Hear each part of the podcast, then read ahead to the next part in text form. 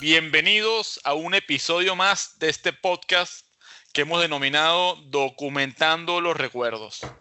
Una vez más nos acompaña en esta reunión del día de hoy una persona súper especial de la cual estoy seguro que sus experiencias van a ser de aprendizaje para todos. Agustín, ¿cómo estás tú? Hoy me acompaña solamente Agustín. John definitivamente tenía compromisos más importantes que nosotros. No sé, no sé qué le habrá pasado a John. Pero bueno, eh, estamos Agustín y John y te pregunto, Agustín, ¿qué opinas tú de nuestro invitado del día de hoy? Bueno, Jorge, primero que nada, muchas gracias otra vez por, uh, por haber preparado este, este podcast. Y como tú dices, el invitado de hoy es una persona sumamente especial.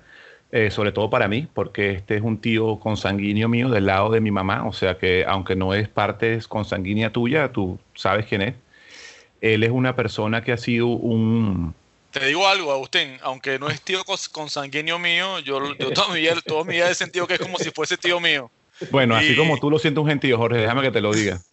Así que, bueno, aunque, no, haya, consanguinidad, definitivamente es una persona de la que siempre le he seguido su trayectoria y creo que es una de las razones por las cuales le, pedimos que participara en esta, en esta iniciativa.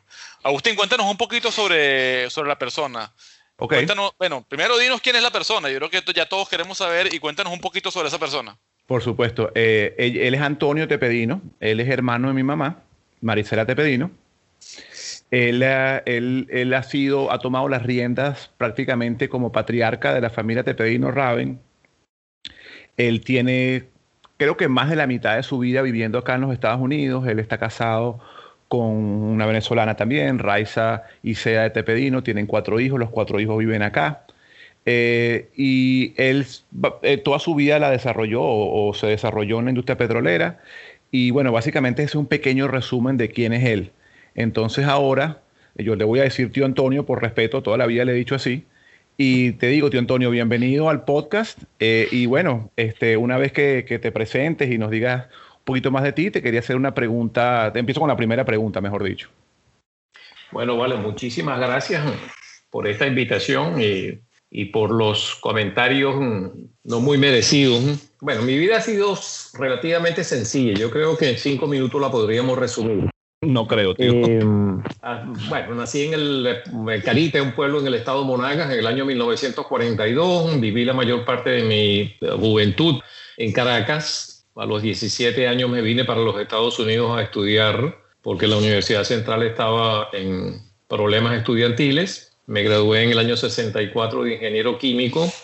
Fui empleado por la Creole en Venezuela, subsidiaria de la Exxon en los Estados Unidos para mí fue una bendición haber trabajado con esta gente, una gente de mucha disciplina, con una gran organización, con una profundidad de conocimientos bárbaros. Fue definitivamente toda mi vida marcada por esa gran experiencia con la, la Petroleum. Luego pasé a la parte de PDVSA. Este, allá en, estando trabajando en la refinería de Moai fue donde conocí a mi hoy esposa, a Raiza.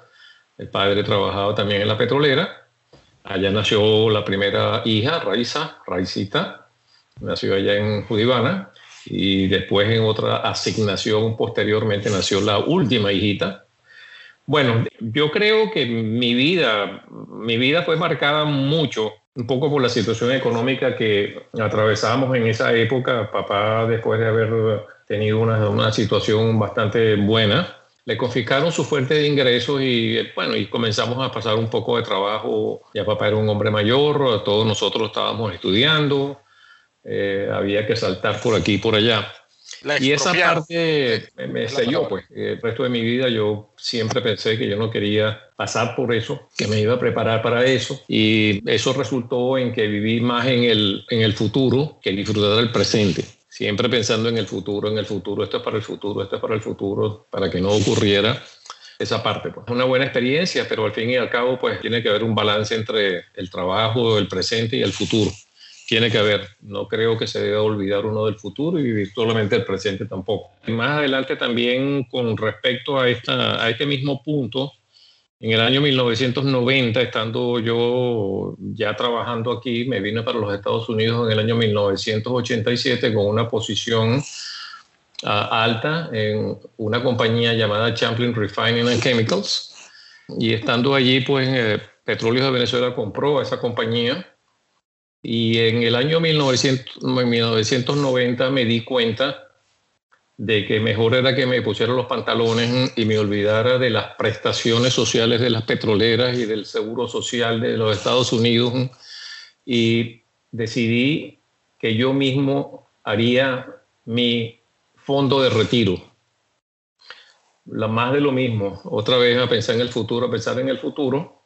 Este, pero gracias a Dios, pues fueron cumplidos los objetivos. Yo creo que esa es una de las lecciones para mí de vida. ¿Qué es lo que voy a hacer en el futuro? ¿Qué plan tengo en el futuro? ¿Cómo voy a llegar a mi futuro? Eh, en mi experiencia, el plan que uno haga no se va a cumplir. Pero es bueno tener el plan porque así uno sabe dónde se está desviando y por qué se está desviando. A diferencia de, oye, me estrellé y ahora no sé qué hacer hacer un plan y el plan es sentarse realmente, y se lo sugiero y se lo recomiendo a cualquiera, a sentarse, esto es lo que yo quiero hacer y así lo voy a obtener. Y a medida que las, las cosas ocurren, uno se va ajustando a ese plan. Eh, perdí, perdí mis años haciendo el, viviendo el futuro y no del pasado, pero bueno, aquí estamos y eso es...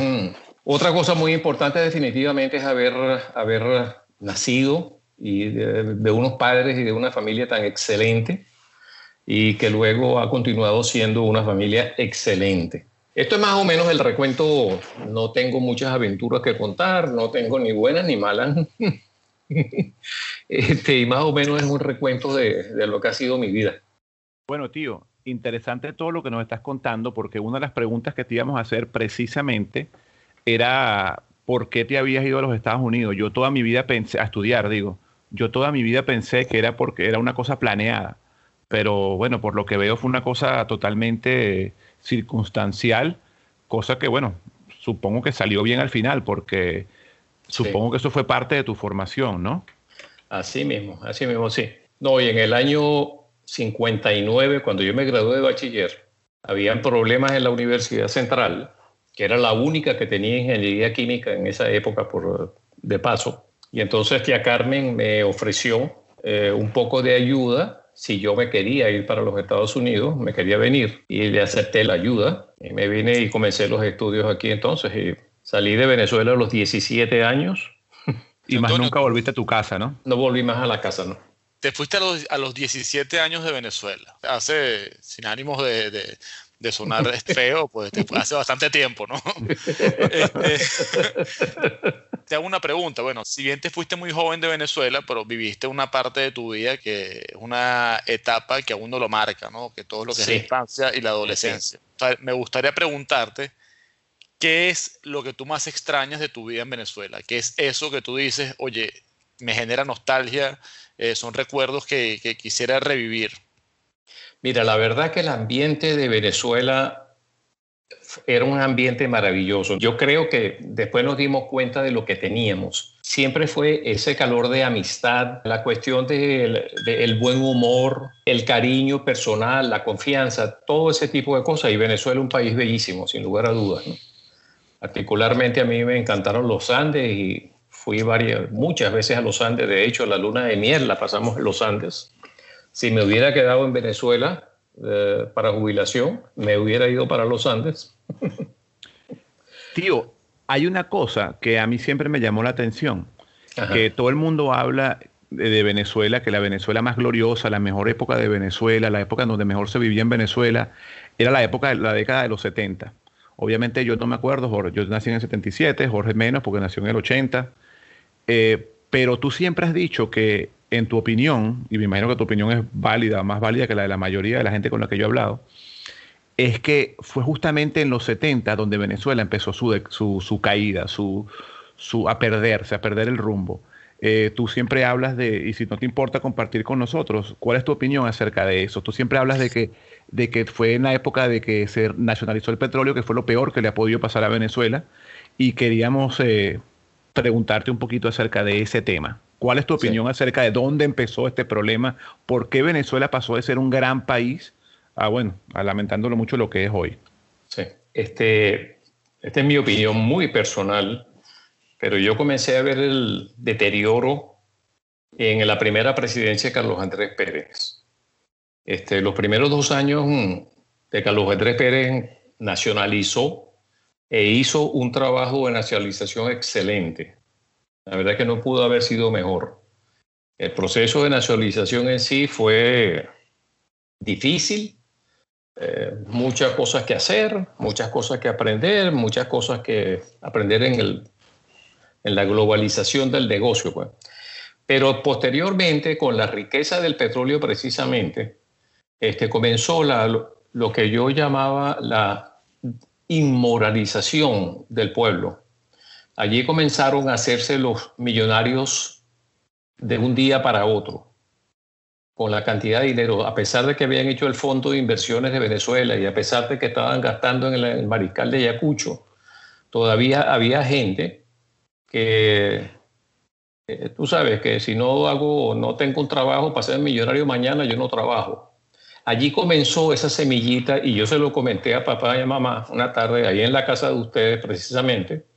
Se lo comenté que el problema que yo le veía a Carlos Andrés no era que se estaban robando el dinero y que había unos pocos corruptos, sino que estaban, le estaban quitando a la juventud ese deseo de trabajar, de trabajar para obtener beneficios. Y entonces ahora vemos a los bolichicos, Polichico yo creo que es el ejemplo más patético de, esa, de esa generación. Pero eso, eso comenzó en la, en la primera, guerra, la primera Guerra Mundial, en la primera presidencia de, de, Carlos Andrés Pérez y continuó, continuó. Después vinieron los doce apóstoles y tú sabes, y, toda esa cantidad de cosas. Y hoy en día tú ves que, el, que los muchachos jóvenes lo que quieren hacer plata de hoy para mañana. Pues. Bueno, tío Antonio, sabes que yo creo que con, cuando converso con cualquier persona sobre temas de, bueno, de la situación actual de Venezuela, eh, desde mi punto de vista, y coincide creo que bastante con lo que tú estás diciendo, sin haber creo que nunca conversado contigo sobre este tema, es que desde mi punto de vista, eh, el, el, mayor problema que ha afectado a la sociedad venezolana es que se perdió, en mi opinión, lo que es la relación directa entre trabajo y generación de riqueza. Así mismo. E, ese es un valor que, que, para mí se perdió en Venezuela. Yo siempre lo había asociado a, a los últimos años de, de, Venezuela, pero por lo que tú me estás contando, eso viene culturalmente desde, desde mucho tiempo atrás. Para mí comenzó allí, para mí comenzó allí. Hasta el año 1976, la gente tú buscabas tu trabajo, trabajabas en una empresa buena, una empresa mala, había, había trabajo. Eh, los profesionales conseguían trabajo al salir tú vivías una vida decente, podías tener un carro, podías tener tu apartamento, podías, tú sabes, una cantidad de cosas, pues, ¿no? La esposa no tenía que trabajar, trabajaba si quería, pero se comenzó esa parte así de una competencia para ver quién hacía plata más rápido. Y la plata rápida no viene sino de cosas malas. No viene del trabajo y el esfuerzo y la constancia del día a día. Exactamente, sí, exacto. Y de allí en adelante eso fue deteriorándose, bueno, y hoy en día ni se diga, ¿no? Antonio, una, yo no te voy a cambiar un poquito el tema, pero hay, un punto en particular que, no quiero que se nos escape de, esta, de este podcast, porque a mí me, genera mucha curiosidad y, me parece algo súper relevante, ¿no? Yo no te conozco a profundidad, pero conozco un poco de tu, de tu trayectoria a través de, Agustín y John y, de mis tíos, ¿no?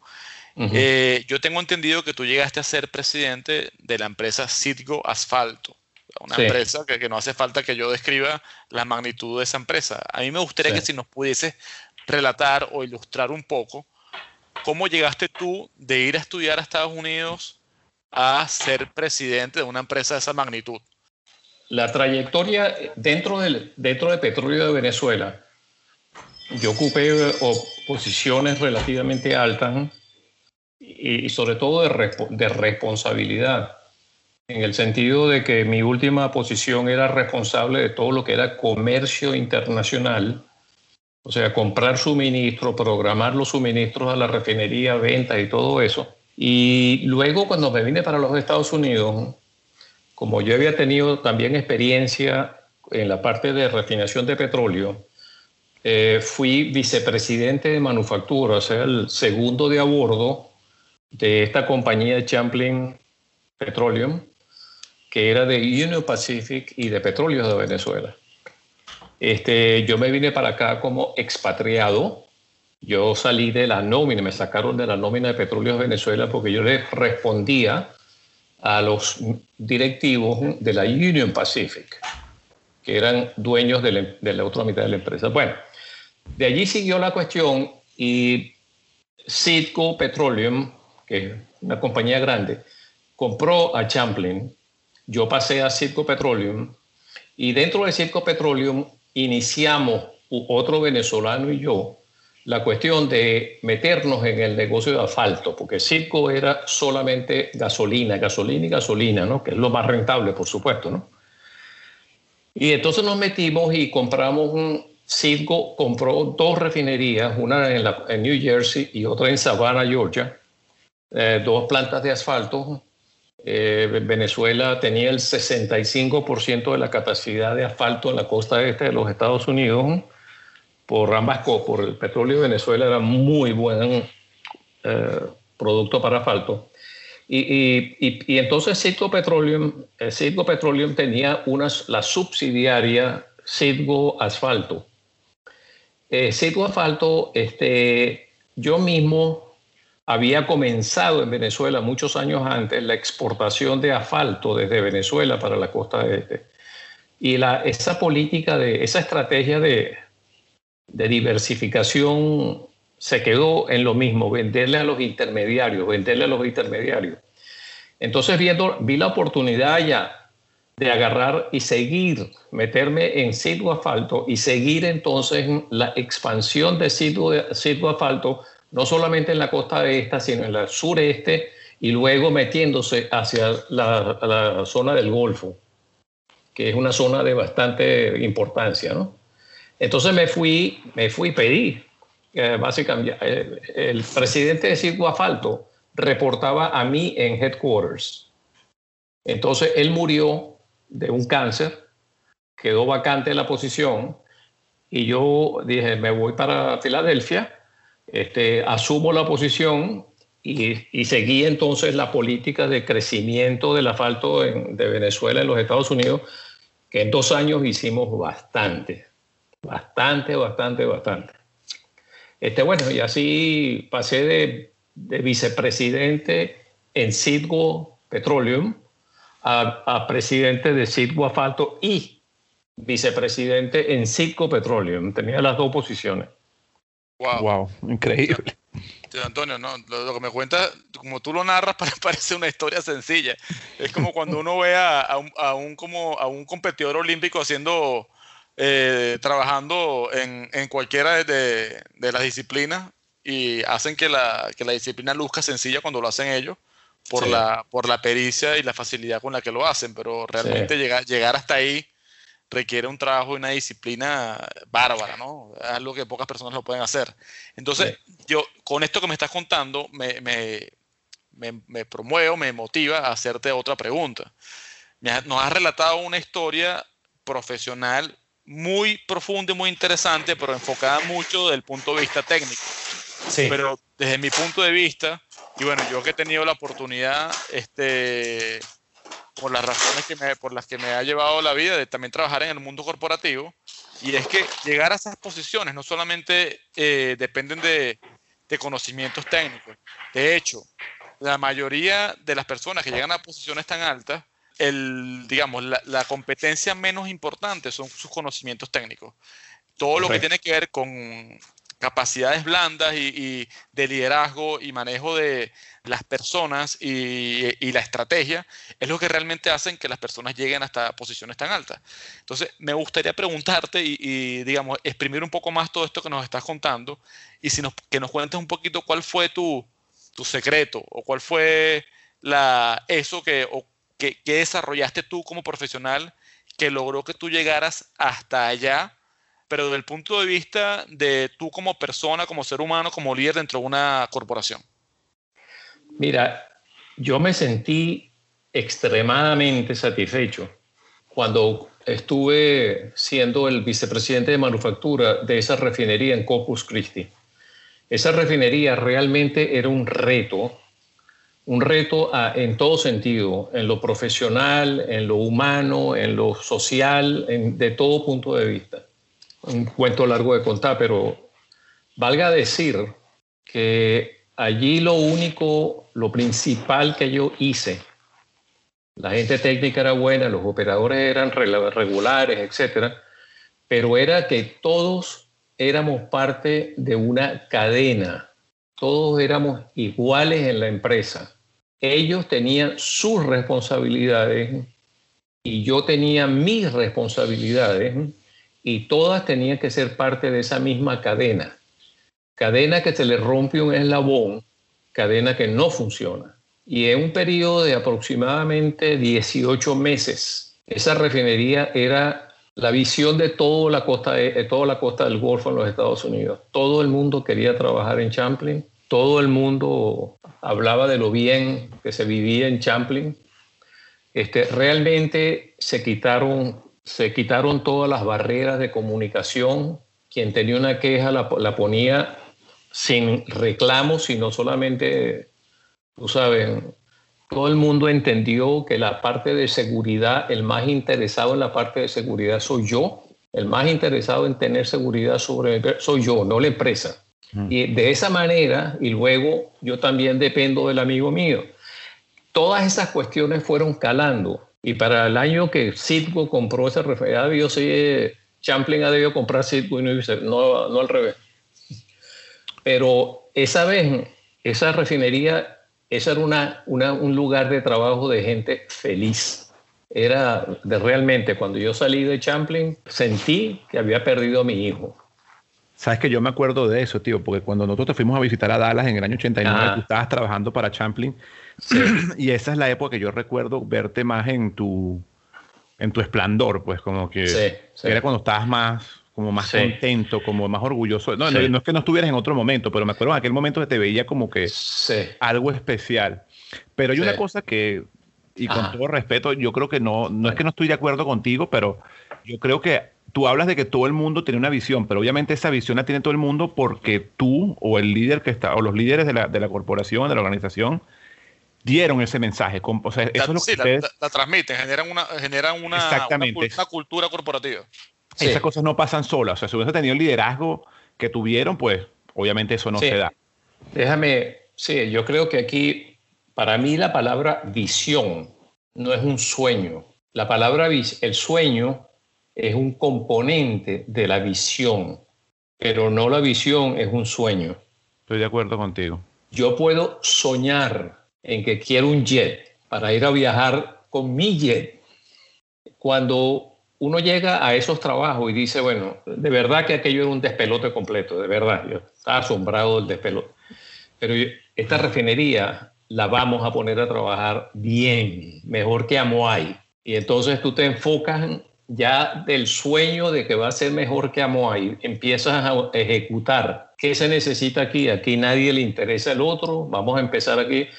Y te enseño la foto seis meses después que yo llegué haciendo un picnic de todos los trabajadores y yo jugando voleibol con ellos. Todos somos iguales. Eso sí, yo tengo mi trabajo. Se, ¿ah? volvió una, se volvió un... una camaradería. Una familia. Ese primer picnic, la compañía contribuyó con 5 mil dólares para, tú sabes, comida. Éramos 250 personas en la refinería. Y yo no quise nunca que se llamara el picnic de Champlain, sino el picnic de los trabajadores de la refinería de Corpus Christi.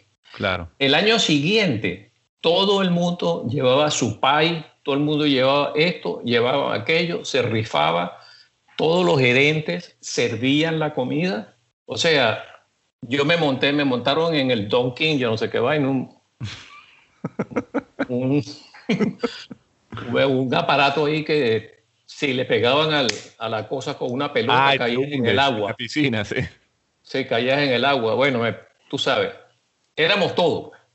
Claro.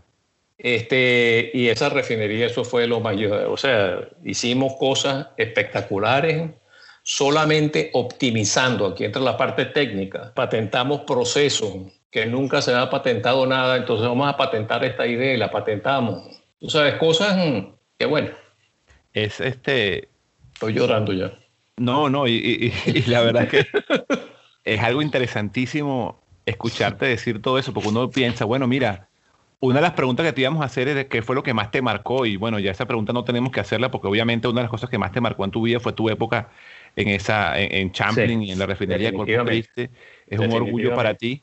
Tú llegaste hasta, la, hasta el tope de tu carrera, probablemente no llegaste más lejos porque no estabas de acuerdo con muchas cochinadas que pasaban eh, a nivel eh, un poquito más arriba, ya la politiquería de PDVSA, etcétera. Sí. Porque tranquilamente has podido ser el mejor presidente de PDVSA de, de, la historia de Venezuela, sin duda, y lo digo, no es porque tú estés aquí, pero eso no lo pienso yo solo, solo piensa más de una persona.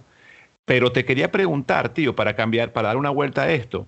La gente pensaría, bueno, tío Antonio lo tuvo todo.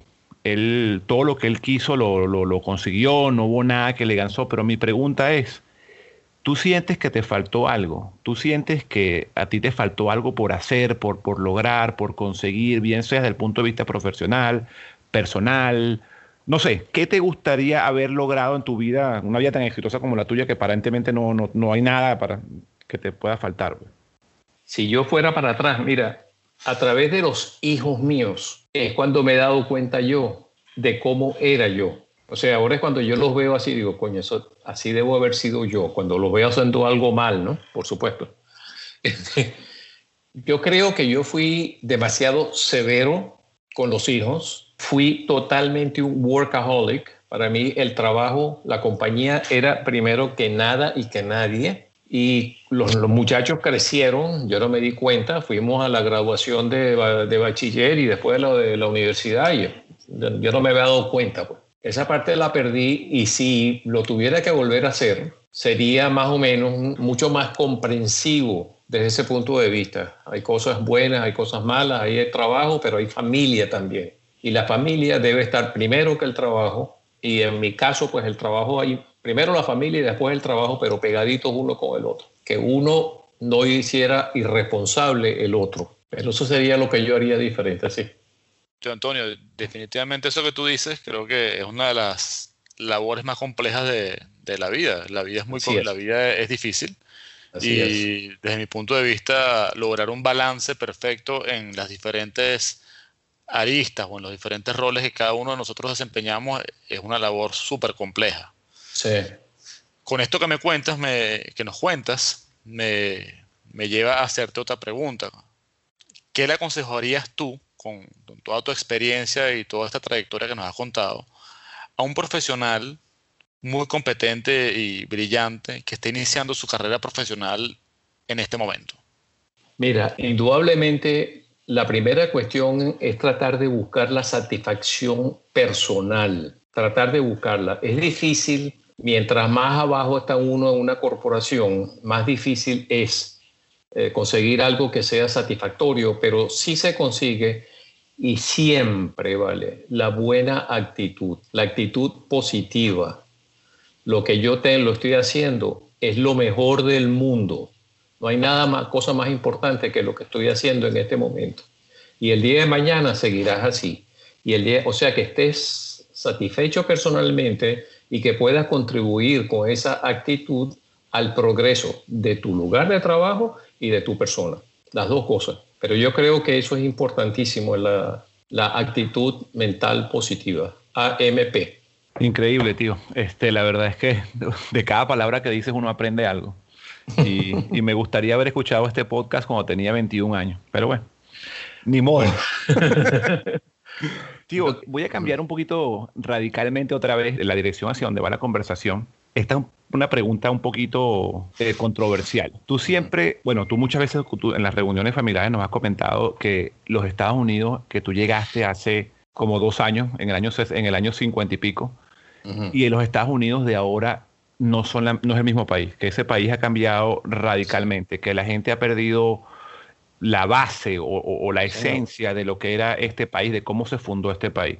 Sin ánimos, obviamente, de crear una guerra eh, política ni, tocar la parte política, me gustaría saber y nos des tu opinión de eso, pues cómo lo ves tú, cómo eran los Estados Unidos antes, cómo lo ves ahora y por qué pasó eso y por qué no, si te atreverías a dar una solución a eso. Esto es totalmente personal, por supuesto, no, no, y, y es un poco rudo.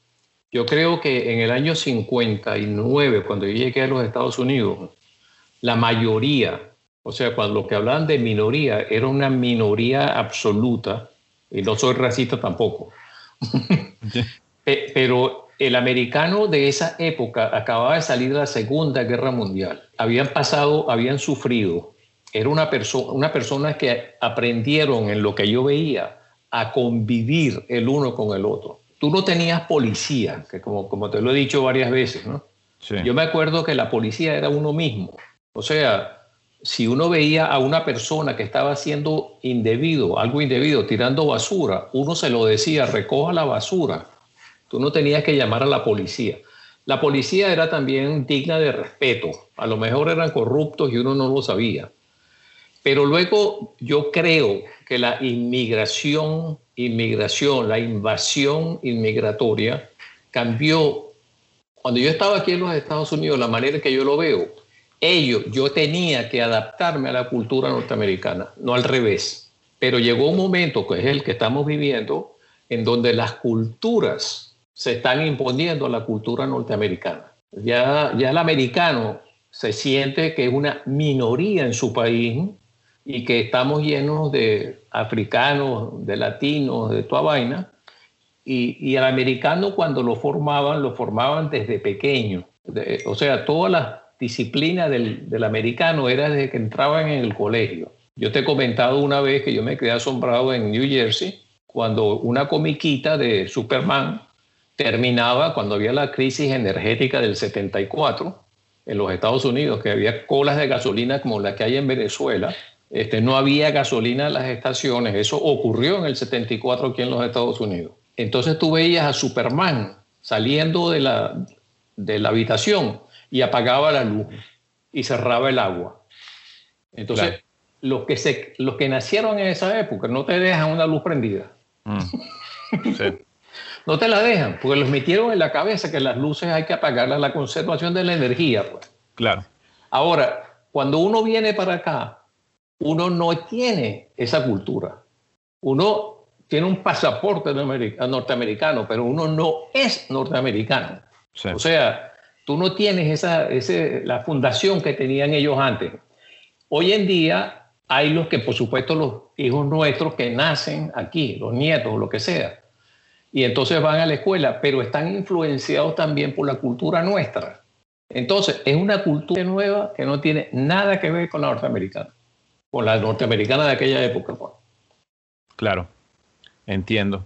Ah, este, este tema se da para, para que pique y se extienda, ¿no? Esto es para pasar dos o tres horas hablando nada más de esto y obviamente... Ahora, ¿cómo se, arregla, ¿cómo se arregla eso? Mira, yo creo que es arreglable en dos generaciones. Es arreglable una vez que tú normalices una, la inmigración, que tú inmigres lo que tú necesites, este, que eso sea educado y, y, la cultura será diferente, pero no tiene que ser lo que es hoy en día, porque es un despelote esta vaina. Sí, es verdad.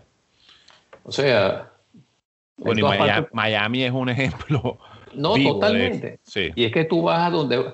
Y es el, latino es el que más existe, pero es que todos, los rusos son unos tracaleros y traen la tracalería para acá. Los, los, los, los, rusos en New Jersey y los rusos aquí son tracaleros, esa es su naturaleza.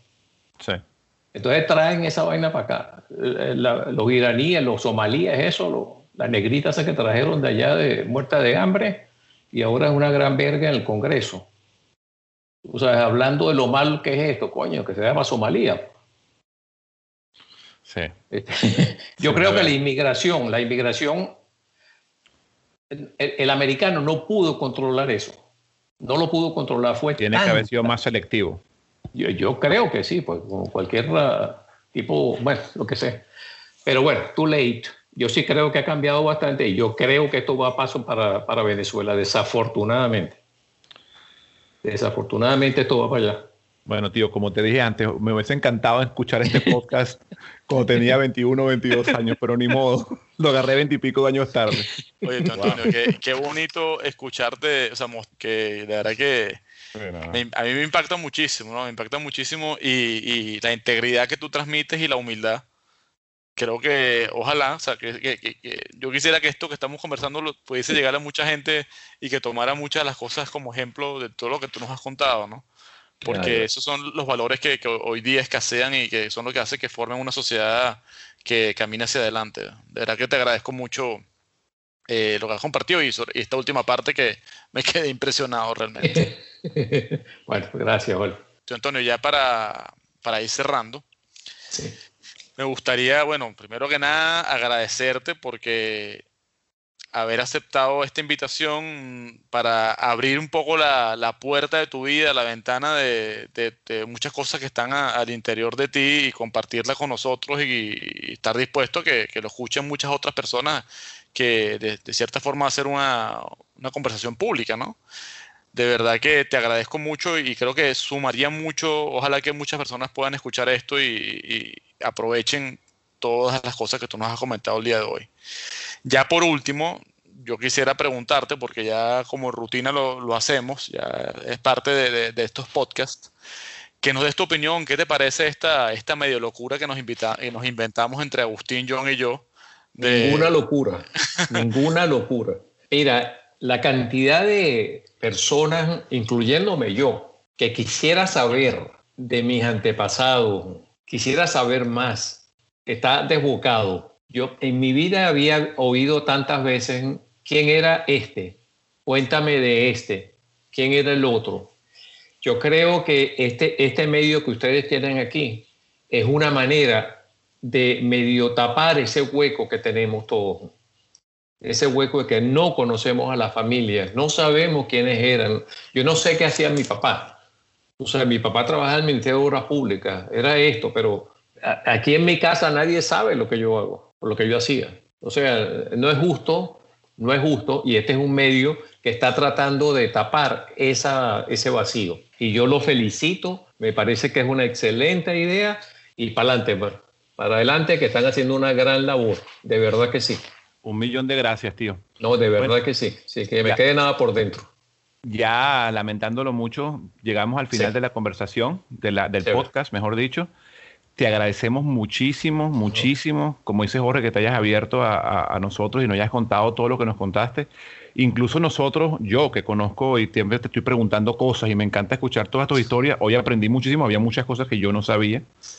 Eh, y bueno, ya para concluir, me gustaría que te tomaras 30 segundos, un minuto, y nos dejes con una reflexión, con una enseñanza, con una idea para todo lo que te está escuchando. Bueno, vale, la misma, a mí me impresionó mucho la oda a la agricultura de la zona tórrida y la poesía esa de trabaja joven, sin cesar trabaja, que la frente honrada, que en sudor se moja, jamás ante otras frentes se sonroja, ni se rinde de servil a quien la ultraja. Eso me lo aprendí yo en sexto grado y toda la vida he creído en eso. Trabaja, joven, sin cesar trabaja, que la frente honrada, que en sudor se moja, jamás ante otra frente se sonroja, ni se rinde a, servir a quien la ultraja. Bueno, tío, ¿qué te puedo decir? Yo, y yo puedo dar fe, bueno, y mi mamá y todo el mundo, de que así viviste tu vida y eres un orgullo para toda la familia. Muchísimas gracias por, por, por unirte a nosotros y con esta me despido y gracias a ustedes y muchísimas gracias de verdad. Y Jorge Andrés, muchísimas gracias y una tremenda idea. Gracias, Gracias a ustedes. Muchas gracias, muchas gracias a ti, de verdad, una vez más. Y creo que con eso pues nos concluye, refuerzo un poco mi deseo de que muchas personas escuchen esos mensajes llenos de valores que escasean tanto en esta sociedad de hoy en día. Una vez más, tío Antonio, muchísimas gracias por haber compartido con nosotros el día de hoy. Bueno, y así despedimos un episodio más de este podcast que hemos denominado Documentando los Recuerdos.